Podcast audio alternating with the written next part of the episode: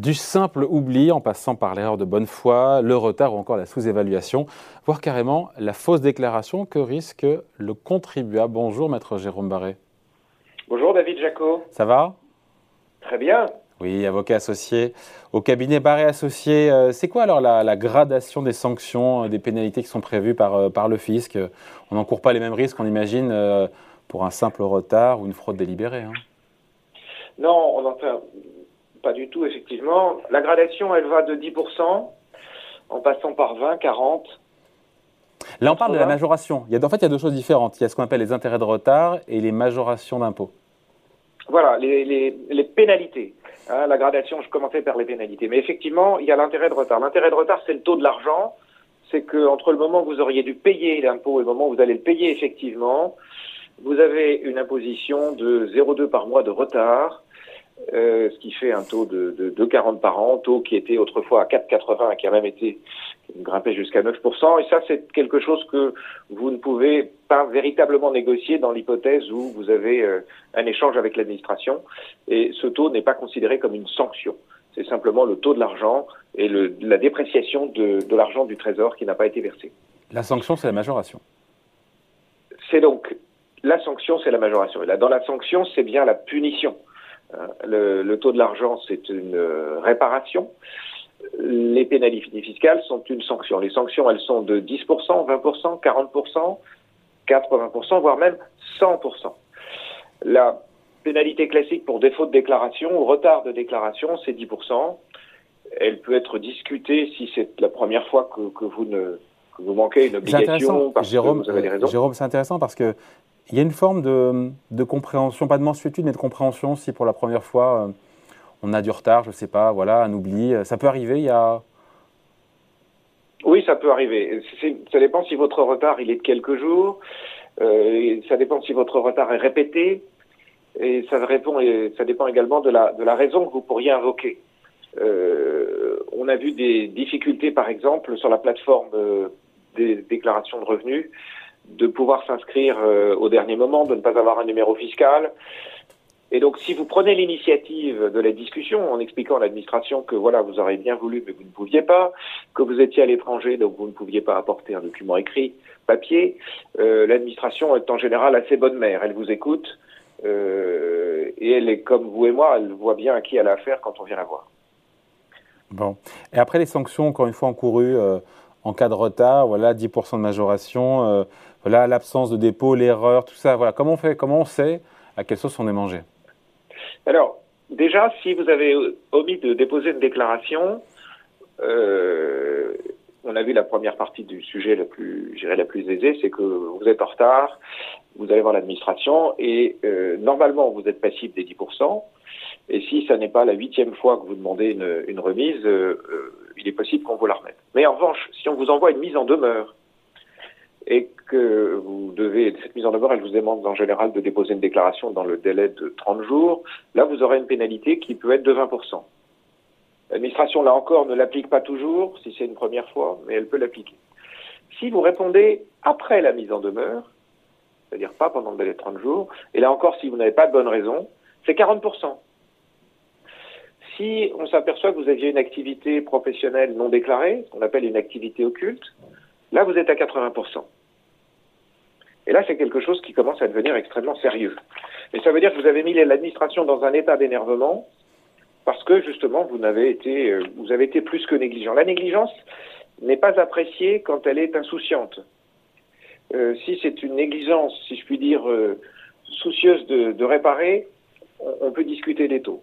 Mais la pénalité de 40%, c'est celle qui s'assimile également à la notion de manquement délibéré, c'est celle que vous retrouvez quand vous êtes redressé sur des revenus que vous n'avez pas euh, réglés ou bien des schémas fiscaux tendus qui dépassent euh, euh, ce que vous auriez dû faire et qui font que vous avez en fait une intention qui n'est pas une intention aimable à l'égard des impôts, vous avez cherché à dissimuler quelque chose. Et là, les 40% vous amènent à la pénalité de, pour manquement délibéré. Et là, il n'y a plus de discussion possible. Là, ça devient plus délicat. Généralement, l'administration, elle vous amène à faire ce que l'on appelle une transaction. Euh, elle n'y est pas obligée, c'est à vous de la solliciter. Et quand vous êtes redressé et que vous avez une pénalité pour manquement délibéré, Dans l'hypothèse où vous dites dès à présent, euh, le plus rapidement possible, je vais payer ma facture fiscale, mais je souhaiterais une remise des pénalités, je ne discute pas, même si on a un point de droit qui est un peu délicat, l'administration peut vous admettre, peut admettre une transaction, c'est-à-dire que vous ne contestez pas, vous paierez l'impôt très rapidement et elle peut admettre une diminution de la pénalité euh, entre 15% et dans la fourchette comprise entre 15 et 40%. Là, on parle de la déclaration de l'impôt sur le revenu ou de l'impôt sur la fortune immobilière. ça, s'applique ou pas sur les taxes foncières, les taxes d'habitation, si on ne paye pas, si on a du retard si, Alors, vous avez 10%. Alors, c'est des, des taxes un peu particulières parce que le droit de reprise est très court.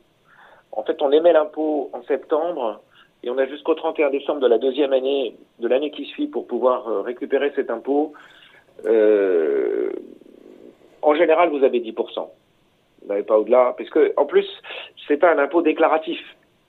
La taxe d'habitation et la taxe foncière, ce sont des impôts qui sont euh, quérables, si je veux, par, l'administration. L'administration vous envoie le rôle. Donc, euh, si vous ne payez pas, c'est 10%. Bon. Il y a des cas où l'intérêt de retard n'est pas applicable ou pas? Alors, il y a des cas qui. Alors, c'est parfois assez mystérieux, c'est le fiscaliste qui parle, c'est que vous avez la possibilité, quand vous avez un doute sur la façon dont vous avez euh, déclaré euh, un montant ou déclaré une opération, qui reviendra à un montant sur votre déclaration de revenus ou sur votre déclaration d'IFI, vous avez la possibilité de déposer ce qu'on appelle une mention express. La mention express, euh, vous faites part de la position technique dans laquelle vous êtes, euh, et cette mention express, euh, si ça n'est pas encore non plus une façon de, de reporter et de façon dilatoire de présenter un sujet, vous avez la faculté à ce moment-là de, si l'administration n'est pas d'accord avec vous, qu'elle remette en principe les intérêts de retard.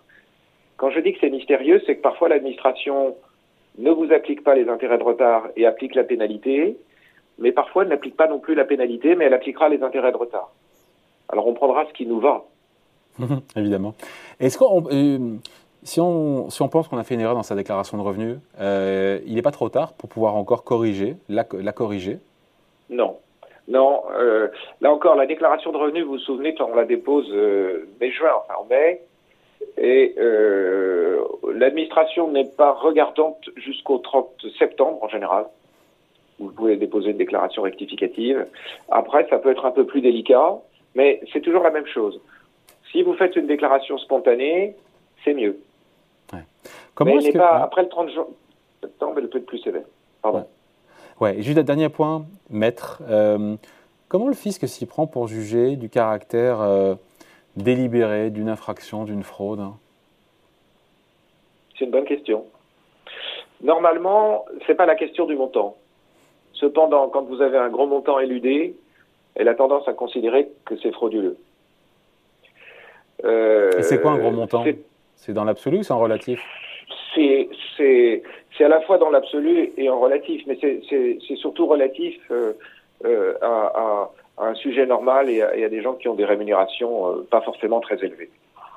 Donc ça, ça monte assez vite. dès que vous êtes à 20-30 000 euros d'impôts, d'impôts éludés pas de base, l'administration commence à grogner.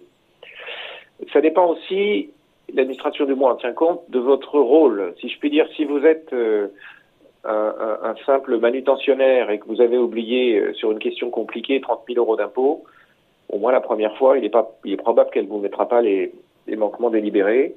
En revanche, si vous êtes euh, un cadre de banque, un expert comptable, un journaliste averti, euh, là, elle considérera que vous aviez la capacité à discerner et que l'oubli ou le pseudo-oubli que vous avez manifesté n'est pas, n'est pas acceptable. En tout cas, il y a une possibilité euh, sur les cas plus standards de négocier, en tout cas d'échanger avec l'administration. Ça a changé au travers des années, vous qui exercez depuis, depuis un moment? Dans la ah relation oui, entre contribuable oui, oui, ça a changé. on a connu des années très très difficiles à la fin des années 80, des années plus souples dans les années 90. On est revenu on ne va pas citer les gouvernements, mais sous les gouvernements précédents, à des discours beaucoup plus tendus. Il y avait une recherche de fond et, une volonté peut-être assez morale de sanctionner. Aujourd'hui, on est très pragmatique, pour autant que justement on ne réitère pas les erreurs, pour autant que on aille soi-même présenter son erreur et qu'on n'attende pas euh, caché dans un coin que d'être rattrapé par la patrouille, c'est normal. Voilà. Mais d'une façon générale, il vaut mieux parler que de ne pas parler. Et que de se terrer. Merci beaucoup en tout cas. Explication signée Maître Jérôme Barré, avocat associé chez Barré et Associés. Merci Maître, à bientôt. Merci David.